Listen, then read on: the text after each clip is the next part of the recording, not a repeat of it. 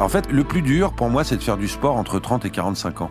Le contrôle médical euh, n'est pas fait en fait pour contre-indiquer le sport, mais au contraire pour mieux pratiquer et pratiquer en santé nous n'aurions pas de cerveau si nous n'avions pas de mouvement. Hein. donc euh, plus on va bouger notre corps, plus on va euh, bouger euh, nos mélanges avec le corps, et plus justement on va maintenir nos neurones, maintenir notre intelligence, notre mémoire, etc.